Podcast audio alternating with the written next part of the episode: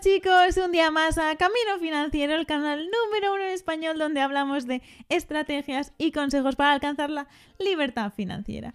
Y estáis en nuestro espacio podcast, el de tercer tiempo financiero, donde hablamos de una forma un poco más relajada, de una forma un poco más detallada y personal sobre vídeos que hemos grabado anteriormente. Y no olvidéis que nos podéis escuchar también en Spotify. Así que en el vídeo de hoy vamos a hablar de cómo ha afectado la noticia sobre la vacuna del a los mercados bursátiles. ¿Y de qué Claro, hablábamos? exactamente, les contábamos sobre la vacuna de Pfizer con BioNTech y cómo había afectado a las, a las distintas industrias, obviamente algunas industrias al alza, en el caso del Dow Jones, por ejemplo, el índice que reúne las 30 empresas más grandes de Estados Unidos, que tienen empresas sobre todo que se vieron muy muy afectadas por causa de, de los confinamientos y en general de la pandemia. Y otra, por el otro lado tenemos la industria tecnológica, que es la que se ve afectada negativamente, porque al contrario se vio favorecida durante esta pandemia gracias a que todas estas herramientas tecnológicas eran muy muy necesarias para, para trabajar desde casa, para hacer nuestras compras, etcétera. Entonces ese es un poco el panorama de, de la bolsa durante esta noticia. Y entonces, ¿crees que esta vacuna es la definitiva para acabar con la crisis? Yo creo que es- eh, esta vacuna sola no, probablemente no. Probablemente vamos a encontrar varias vacunas más. De hecho, ahora se, se reveló una vacuna nueva más de Moderna.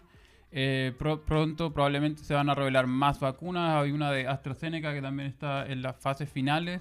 Sí. Así que me imagino que esta no va a ser la única. Pero yo creo que ya estamos bastante cerca de encontrar la solución definitiva. Pero como decíamos también en el vídeo, no, esto no va a llegar tan rápido. Mm, O sea, claro. esto no, la recuperación no va a ser mañana, ni la recuperación tampoco va a ser los próximos 3, 4, 5, ni probablemente 6 meses. Yo creo que de aquí a que se comience a distribuir la, la vacuna van a pasar varios meses, porque ahora tiene que pasar la fase de empezar a producirla, luego hay que distribuirla, que eso es una tarea titánica, en verdad. Y además otros laboratorios se van a tener que unir para la producción de esta vacuna, entonces esto va a tomar tiempo. Va a tomar mucho, mucho tiempo. Y así que para que nosotros veamos realmente los resultados, sobre todo en el mercado, eso se va a demorar aún más. Así que Exacto. Sí, yo creo que al final, bueno, quien la desarrolle a nosotros, a los ciudadanos de a pie, como que nos da un poco igual. Em, lo importante es que se haga pronto, que alguien em, venga con resultados, o quizás si son más de una farmacéutica unidas, mm, da igual, pero que haya pues una solución pronto, vamos.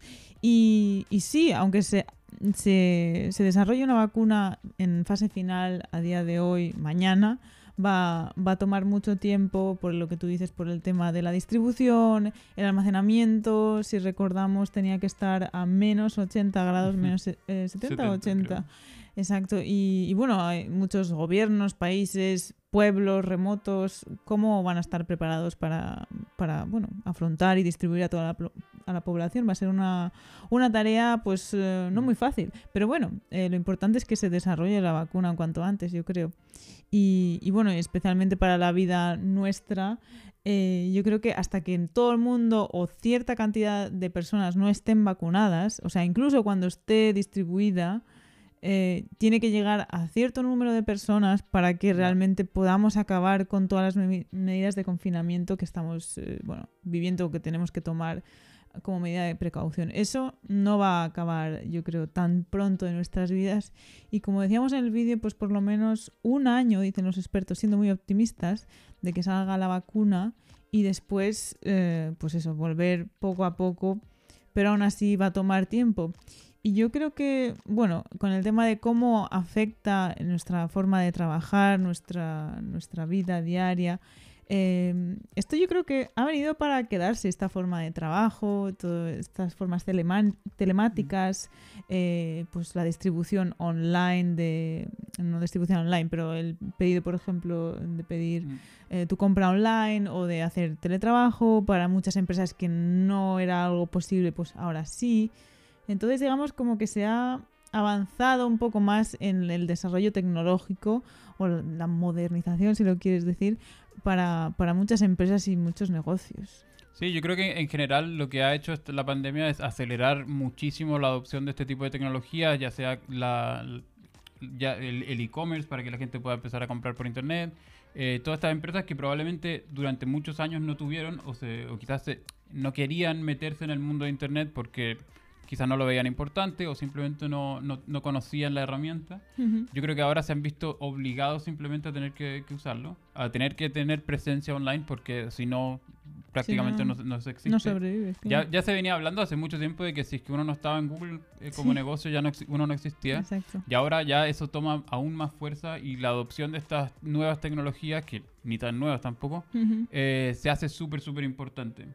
Entonces yo creo que ahora, por, por ejemplo, el, el tema del trabajo yo creo que va a ser un, un tema fundamental para ver si es que efectivamente la forma en la que nosotros trabajamos va a cambiar para siempre o no.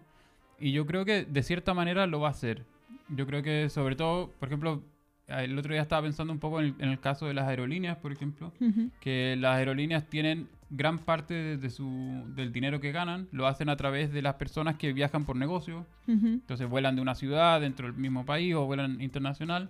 Y probablemente esas cosas van a dejar de hacerse. O quizás a, a la escala que se están haciendo actualmente. Porque ahora ya nos hemos dado cuenta que quizás Zoom es suficiente. quizás Microsoft Teams es suficiente para tener una reunión con gente, con clientes, con personas de- mucho más barato también, con personas de, de- de nuestro equipo. Entonces, en ese sentido, yo creo que el hecho de haber probado que, to- que todas las empresas, no solamente las empresas tecnológicas del rubro, sino que todas las empresas en general han tenido que forzosamente probar el teletrabajo, yo creo que ahora ya te quedó el gustillo. De decir, bueno, en verdad se puede, abaratamos costos. Y si es que la gente sigue siendo igualmente productiva desde su casa o aún más incluso, Ujú. eh, ¿por qué no? Vale la pena seguir en, ese, en esa forma de teletrabajo, yo creo. Sí, yo creo que esto no es solo una crisis, es también un punto de inflexión a nivel eso tecnológica. Pa- a todos los niveles. No sé, yo, yo veo pues eh, mis primos que ahora están yendo a la escuela y, y muchas veces lo toman desde casa o profesores que directamente no conocían Zoom y ahora mismo han tenido que, bueno, pues Skype, Zoom, lo que sea. Y, y bueno, se ha avanzado mucho más de, de lo que habría sido la forma natural. ¿no? de, de las cosas. Yo creo que ha venido para quedarse porque, o las universidades, a lo mejor de alguien, no sé, igual hay gente que quizás no, no se puede permitir quizás vivir en una ciudad, los alquileres son caros y, y bueno, abre un mundo de posibilidades también eh, para bien. Ya. Sí, yo creo que también esa eh, un poco no- ya se ya está pasando en algunas ciudades como por ejemplo San Francisco, Mm. que ya se estaba viendo de que en San Francisco obviamente los alquileres son absurdamente muy muy caros. Entonces la- los únicos que lo pueden pagar son la gente que trabaja en el mundo de tecnología, que gana muchísimo dinero, que Silicon trabaja en. Google, en Ujú. Facebook, etcétera. Mm. Y ahora, claro, ya quizás no me merece la pena si trabajo en una, en una de esas empresas, gano mucho dinero. Quizás no me merece la pena vivir en San Francisco. Entonces, como todo se hace en remoto y podría vivir en el pueblo al lado, que me va a costar el alquiler un cuarto, entonces quizás vivo allí y tan tranquilo. Total, ya no tengo que ir a la oficina. Y yo creo que eso va a empezar a pasar en muchas de las grandes ciudades que se estaban viendo muy, muy urbanizadas, como hay una sobrepoblación en, la- en todas las grandes capitales. Entonces probablemente ahora si es que se adopta como con mayor frecuencia el tema del teletrabajo, muchas de esas personas que por, por opción no, no prefieren vivir en la ciudad, sino que simplemente viven ahí porque está su Mm. fuente de trabajo, van a empezar a migrar a, a ciudades más pequeñas, yo creo. Claro, y a su vez quizás en, los, en las grandes ciudades donde los alquileres son desorbitantes, quizás bajan también y es pues a su vez también una forma de, ¿no? de, de autorregularse todo el sistema. Es muy interesante porque, o también, no sé, los pueblos, no sé, abandonados que ahora empiezan a, o turismo en- de sitios a lo mejor locales donde antes nadie quería ir, pues se abre un tema también social muy interesante. Yo creo que esto va a cambiar, no sé, la forma de hacer las cosas y yo creo que es muy prometedor dentro de lo que a lo mejor pues la situación está pues difícil que estamos viviendo. Eh, pero bueno, relacionándolo con el tema de las inversiones, eh, yo creo que, por ejemplo, también por lo que acabamos de hablar, eh, empresas como Zoom, con Microsoft, el, el tema de las videoconferencias va a quedarse. Entonces, no creo que esto vaya a caer en picado y que de repente, pues por, porque salga la vacuna, pues eh, se va a ir eh, al garete. No creo, porque efectivamente esto va a cambiar la forma de hacer las cosas y la gente va, a lo mejor, no lo- los precios que estamos viendo ahora de, de Zoom y, y compañía, pero va a seguir siendo una, una empresa muy valorada. Sí, yo creo que en general, este, ahora siempre cuando se, cuando ocurren este tipo de noticias, es- existe un poco el que se llama como el cambio de mano, que se cambia el dinero de mano de una mano a la otra. O Mm. sea, eh, entra en- dentro del ciclo de la tecnología en un principio, cuando, como empieza toda esta revolución de que tenemos que trabajar de casa, no podemos salir, tenemos que consumir todo por internet. Entonces todo el dinero de los grandes inversionistas y las personas que, se- que están invirtiendo su dinero en la bolsa va para allá. Ujú. Entonces, claro, los, los precios se empiezan a elevar y ahora que vamos a, esperamos de que vamos a poder volver a salir a las calles y poder volver a, a nuestras vidas normales, ese dinero se empieza a mover hacia el otro sector, al, se- al sector que se vio más golpeado durante la, durante la pandemia. Entonces yo creo que en general esas, las empresas tecnológicas ahora quizás van a tener un crecimiento un poco más lento de Ujú. lo que venían experimentando hasta ahora, pero va a ser Pero va a seguir. va a seguir siendo un crecimiento de, de una empresa tecnológica. O sea, va a ser sí, va a seguir siendo un growth eh, stock y no va, Claro. no va, no va a transformarse ahora en una empresa pequeña, ni muchísimo menos, ni tampoco se van a ir a la quiebra. Son tecnologías que están para quedarse, empresas que ya venían haciendo muy bien las cosas también desde antes. Mm. Así que simplemente ahora probablemente se va a desacelerar un poco, pero de todas maneras van a seguir creciendo esas empresas.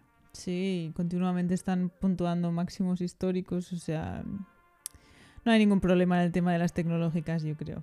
Bueno, comentadnos qué habéis hecho vosotros con vuestras inversiones en esta época o quizás con el tema de, la noticia de la vacuna. Comentadnos abajo qué os ha parecido, dadle al like y suscribiros y nosotros nos vemos en el siguiente vídeo. ¡Hasta pronto! Chao.